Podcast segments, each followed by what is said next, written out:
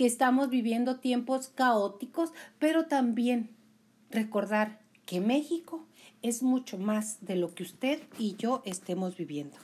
Es retomar esa pasión que uno tiene por su país, por el México, no por el que estemos atravesando ahorita nuestras circunstancias, sino el México en el que nacimos, el México en el que te, te, te criaste, en el México que nos inculcaron, en el que todos en una desgracia, como ya decíamos ahorita, hemos, hemos probado a nivel mundial que somos un país que cuando hay una desgracia, nos unimos. Nos unimos y no nada más para ayudar a nuestros mismos mexicanos, sino hasta para ayudar a otros países. Ha habido desastres naturales en otros países y tenemos a lo que nosotros llamamos los topos, ¿no? Así es. Y bueno, México es muy grande. Bueno, y el que es muy grande para mí, tenerlo aquí en casa de Yola y en Mayola Spotify contigo y estar en vivo en Facebook es a Ramón. ¿Cómo estás, Ramón Humberto? Me encanta tenerte a ti y tan tan bonito y tan un ser tan lleno de luz ah, que usted le pide oportunidad de que lo No, yo me siento feliz a Brenda recibirla aquí Brenda, de verdad cómo nos hacía falta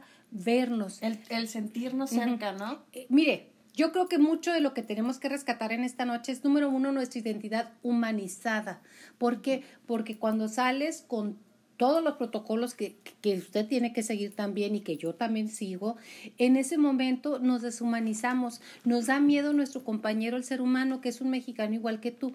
Sí hay que protegerte, pero sin miedo, recobrar nuestra humanidad. Yo creo que no es nada más la meta de salir vivos, sino salir humanos.